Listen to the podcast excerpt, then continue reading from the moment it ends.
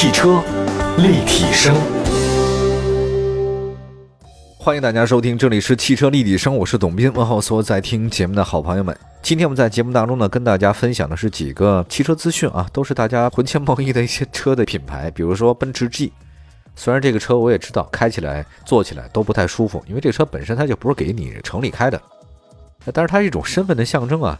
很多时候都是这样，就是当物质极大丰富的时候，你买那个东西啊，不是为了满足你日常的基本需求，满足你的更多的精神层次的需求，就觉得好像我带这个东西啊，就一定是地位。大家也不要鄙视这个东西啊，物质上的东西很正常。你看那个战国呀、商周啊时期的那些墓葬里面。但凡配玉配的比较多的，或那个猪下巴啊、猪颌骨比较多的，那一定是贵族啊！这是一种财富和身份的象征，很正常。人类有史以来都这样。呃，来看一下奔驰 G 啊，因为戴姆勒最近开了一次会议，会议上提到了未来奔驰旗下那个 G 级会像 AMG 或者迈巴赫那样作为独立品牌来进行运营。未来呢，这三个子品牌都将实现电动化。哇，这个妥协了，这彻底妥协了。根据奔驰官方的说法呢，目前市场对这一级的需求完全是超过目前该车的产能的，太疯狂了，大家喜欢。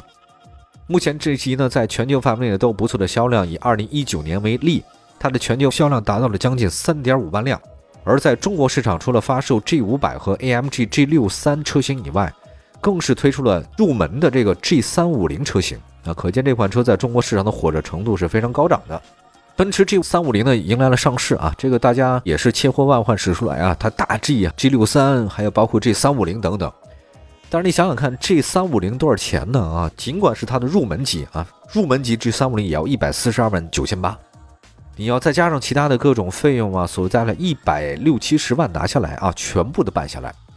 当然，新车呢换装了二点零 T 发动机，二点零 T 了，排量变小了，是不是价格也低了？低了也得一百五六十万。另外呢，奔驰 G 三五零是咱们国内人开的比较多的。我看过一些人把 G 三五零改成那个 G 五百 啊，这有钱人也干这事儿。跟你说哈，G 三五零的话呢，现在真的是挺酷的一件事儿。我是觉得，越是到这种贵的车型或者几百万的这种级别车型，它好像越来越注重这种手工或者复古那种状态，反而是越小型的车或者说是一些经济型的轿车，它的电子装备或者其他东西越多。哎，我也不太懂这什么意思啊。好像就是服装上好像有这种状态，比如说穿什么最便宜啊？那就是快消品牌嘛。大概这些东西，Gap、无印良品这个不算特别贵的，因为相对来讲工业化生产，贵的是那些手工高定、高级定制，这个是特别贵的一件事儿。大家可以多关注一下啊。这个车可能也是如此啊。越是这个卖的好的那个小型车辆的话呢，越不那么复古啊。越是这高的复古，比如说这个大 G 哪儿复古啊？然后我印象最深的是什么？就是 G 三五零的那个后背那个备胎设计。不是在那个尾箱门上，而是通过支架布置在车体上，这个厉害了吧？你一般来讲放在尾箱门上，这是正常的，一打开就打开。不，它是两层设计啊，放在那个支架在车体上，跟你尾箱门没关系。这个好复古的一种设计风格呀，就背个小书包在后备箱上，天天上学校，哇，太难得了。那么未来的话呢，据说奔驰 G 级的燃油版或者将在二零二三年停产，下列的奔驰 G 呢将会以纯电动的身份推出来了。会不会纯电之后它的外形改变很多，或动力改变很大呢？这个咱也不得而知。但是的的确确，大家已经是把它当做一个身份，这跟那迈巴赫呢一样啊，身份象征啊。奔驰 G 呢就是独立先天优势，未来我们也拭目以待啊。有钱人的玩具啊，它不是为了开了。接下来的话再说另外一个车型，推出全新的品牌 logo，起亚更多发展计划曝光了。之前我们得到了很多关于起亚的品牌发展规划的消息啊，未来起亚将会启用全新的品牌标志。并且向高端化转型，随后呢将会推出电动化的新车。我看了一下起亚的这个概念车，叫 Imagine by Kia，就是 KIA 的概念车，哇，漂亮！起亚呢这次换 logo 的话呢，主要它有一个计划啊，Plan S 计划。这个计划呢是在明年一月份正式发布啊。曾经的椭圆形的标志呢也被犀利的这种状态所取代了，那标志都改了，因为换总裁了嘛。换总裁的话，总得新官上任，首先把标志换了。新任总裁之前一直在海外工作。做的还算是比较优秀啊！他这次来了之后说这么一句话，他说：“我们不再考虑别人的战略，我们只是在考虑我们自己的事情。”他的意思是说呢，我们没有将姐妹公司现代考虑进去，我们是起亚公司，只考虑起亚的事情，现代的事儿是别人考虑的，不是我考虑的。他说这是品牌的那个重新启动，你看看，起亚呢，未来呢说他们将大范围的提高电动化的车型比例，到二零二五年前，起亚将为十一种车型提供电动化动力的选择。到二零二七年将拥有七款纯电动车的产品。起亚计划呢，在二零二六年销售五十万辆电动汽车和五十万辆左右的电动化汽车，包括插混还有轻混等等。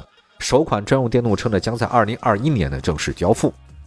起亚其实在跟咱们国内品牌较量的过程里面也不占上风。那么这次新的总裁上任以后呢，起亚呢将会完成品牌的重启，未来是更高端化的方向迈进，而且电动化也成为他们品牌的主旋律了，对吧？还是很漂亮的。其实对于我来讲，我我对起亚的印象一直还是挺好的，车都性价比挺高的。大概七八年前，你要在中国市场搞到性价比高的、外形漂亮的，还是合资品牌之类的啊，起亚是首选，现代也是。可是现在这个情况好像瞒你了，因为自主品牌做的也不错啊，性价比也非常高，也很好看，品牌也有竞争力。这个时候再买起亚车的话，或者现代车，似乎说服力不够啊。你得给我一个理由嘛。你说你是我爱你的这个头脑，还是爱你的厨艺？你总得给我一个。如果你什么都没有的话呢，这意思就不大了。那休息一下，一会儿呢再看其他的车型吧，都是豪华车品牌。一会儿回来。汽车立体声，继续回到节目当中啊。您现在收听到的是汽车立体声，我们再跟大家说说新车。我们刚才说到了一个起亚的换一个新 logo，Kia，另外再说了一个奔驰 G 或成为独立品牌啊。天下大势就是这样。奔驰 G 独立呢，那就是合久必分。接下来说宾利这事儿呢，就是分久必合了。目前我们了解呢，大众集团将在明年将宾利品牌并入到奥迪了，宾利成为奥迪的子公司，未来呢将会用奥迪的技术和平台了。哎呀，这个事儿可有意思了。现在负责宾利品牌的是保时捷的 CEO，但是呢，他们认为你保时捷对宾利的管理发展没上心，你们尽管保时捷了，也不管我们。那我们怎么办呢？那你就换东家好了，都在大众集团旗下，Volkswagen。那咱们再说。之前呢，还有消息说呢，大众计划出售布加迪和杜卡迪。嚯嚯嚯！天哪！那大众呢，已经跟克罗地亚的一家公司呢，就说销售布加迪卖给你们了，我们不要了。那很快就能签约，就是大众减负啊。那么另外呢，大众也在四处寻找杜卡迪这个品牌的买家。这是我心中的一个非常著名的神圣一样的品牌——杜卡迪。前两天我还见着车了啊，在踢球的时候就停在路边儿。很酷啊！其实算起来的话呢，宾利真的是挺命运多舛的。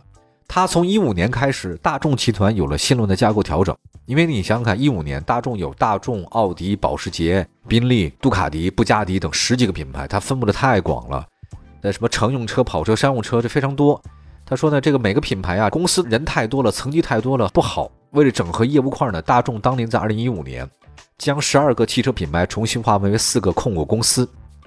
那意思是什么呢？很简单，因为大众现在有平台了呀，它节约成本，有 Q B 平台、M L B 平台和 M S B 平台。M Q B 平台就给大众使用，挂 V W 标的；M L B 呢是给奥迪标的。那么 M S B 给谁呢？给保时捷的。当然中有交叉啊，这个是很正常的。他把这十二个品牌划分为四个公司，每个公司呢大概两三个品牌，这样好管理。当时就把这个宾利品牌给了谁？给了保时捷。那保时捷从二零一五年到现在为止，结果发现亏损。二零一八年，宾利品牌亏损二十二亿欧元，就大众集团几乎每款车都挣钱，不盈利的品牌算宾利。哦，这个挺可怕的，就日子不好过嘛。他被劳斯莱斯给干的真的不行啊，对吧？被劳斯莱斯雪藏嘛。大众把它买了以后呢，他也不换新平台，所以宾利的日子不好过，车也很一般。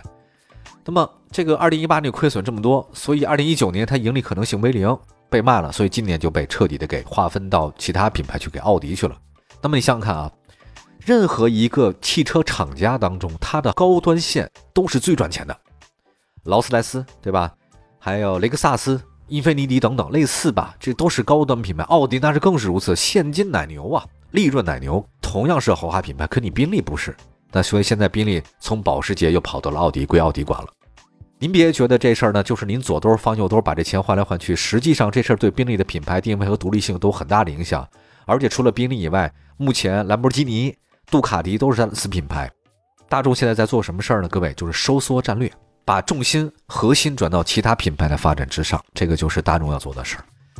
哇哦，这个车好贵啊！以上提到的车型，供大家参考，在路上离他们远一点。这个防火防盗防豪华车出没，哎呀，您这没有金刚钻，您就别撞这个豪华车。最后呢，再说另外一个 FF 九幺这车，提到 FF 九幺，大家都知道是谁吧？法拉第未来贾跃亭先生啊。随着贾跃亭的销声匿迹啊，这个法拉第未来基本上被人忘了吧？